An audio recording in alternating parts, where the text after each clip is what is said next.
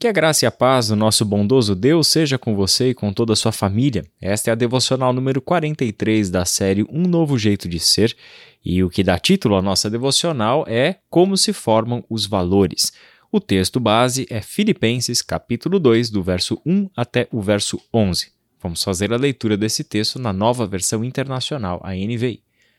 Se por estarmos em Cristo nós temos alguma motivação, alguma exortação de amor, alguma comunhão no Espírito, alguma profunda afeição e compaixão, completem a minha alegria tendo o mesmo modo de pensar, o mesmo amor, um só espírito e uma só atitude. Nada façam por ambição egoísta ou por vaidade, mas humildemente considerem os outros superiores a vocês mesmos.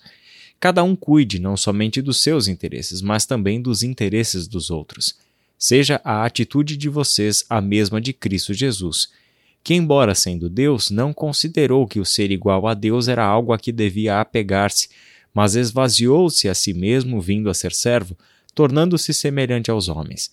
E sendo encontrado em forma humana, humilhou-se a si mesmo e foi obediente até à morte e morte de cruz.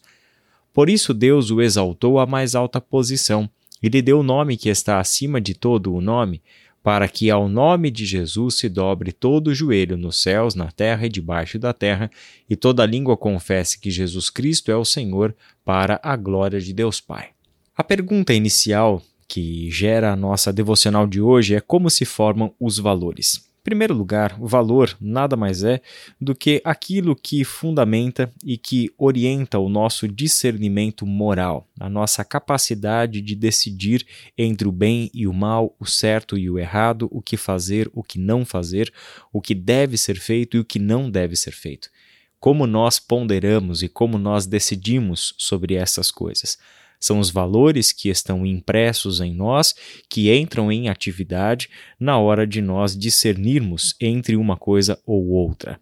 Os valores se originam em uma fase pré-verbal da nossa experiência humana, ou seja, valores começam a ser assimilados por nós a partir das nossas próprias relações afetivas com os nossos pais, parentes, amigos e assim por diante. Desde a nossa infância, valores já estão sendo impressos em nós muito antes de sermos capazes de compreender linguagem como nós a conhecemos. Muito antes de verbalizar e aprendermos sobre certo e o errado, alguns valores já estão sendo assimilados por nós pelas nossas próprias relações afetivas. Daí a importância de termos uh, uma boa criação e uma boa percepção do papel do pai e da mãe na criação dos seus filhos, mas principalmente dos seus valores. Por quê? Muitos acabam acreditando que os valores são aquelas coisas que nós ensinamos aos nossos filhos uh, na medida em que eles se tornam capazes de compreender a nossa fala, compreender os nossos argumentos. Valores são coisas muito anteriores a essa capacidade de compreensão da fala. Valores têm a ver com aquilo que eles estão vendo em nós e a maneira como nós reagimos às ações deles, a maneira como eles são tratados e assim por diante. Porque se tem um fundamento para todo processo de ensino e aprendizagem de seres humanos, é o princípio da imitação. Antes de sermos capazes de compreender uma fala e assimilar, interpretar e agir de acordo com aquela fala, com aquele discurso, nós estamos aprendendo a imitar. A imitação é o princípio por excelência que se dá à educação entre os seres humanos. Assim, os valores começam em um estágio muito anterior à nossa compreensão verbal. Só que aí entra também os valores nos seus aspectos culturais. Valores são aprendidos na medida em que nós estamos vivendo em comunidade. Agora a gente vai afunilar o nosso assunto para aquilo que é a comunidade cristã.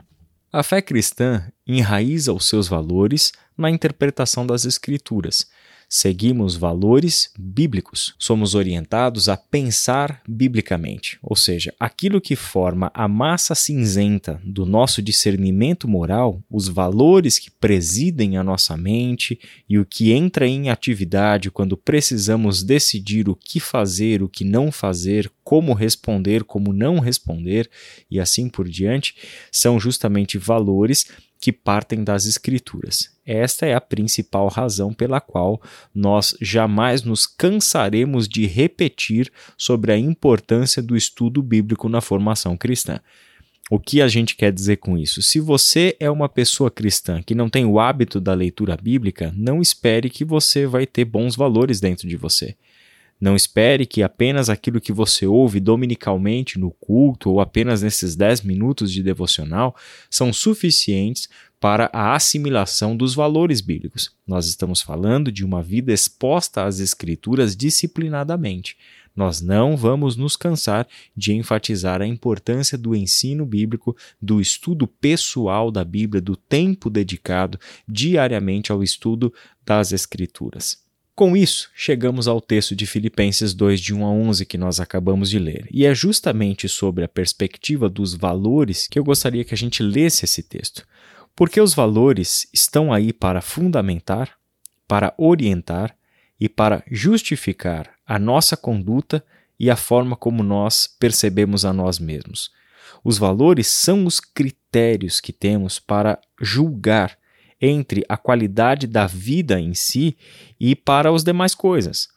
E a ética cristã corresponde justamente a uma conduta que seja coerente com estes valores.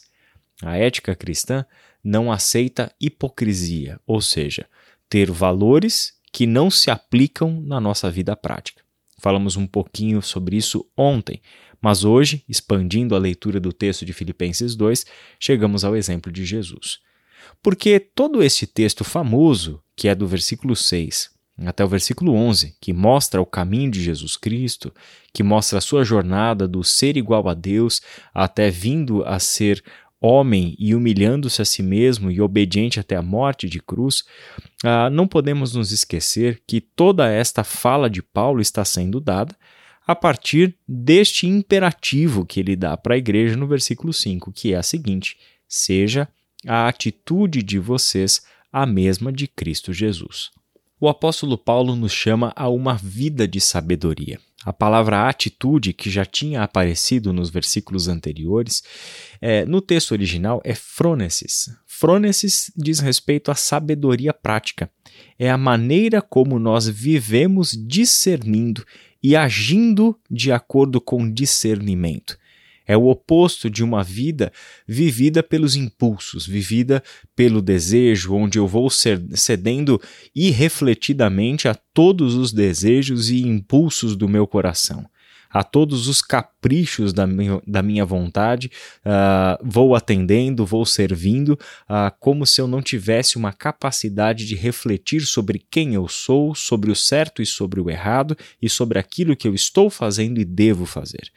A atitude é esta capacidade de discernir e agir com sabedoria, e agir com discernimento, sabendo ponderar entre o certo e o errado e escolhendo sempre seguir o caminho certo, por mais que o caminho certo nos leve ao prejuízo por outros critérios de valores. Por exemplo, se a gente olhar para a vida de Jesus, como Paulo explica aqui para nós, do verso 6 até o verso 8, se nós lançarmos aqui um juízo de valores de uma perspectiva não cristã, ou seja, meramente humana, vamos pegar, ah, por exemplo, de uma perspectiva bem humana e básica de felicidade e de sucesso.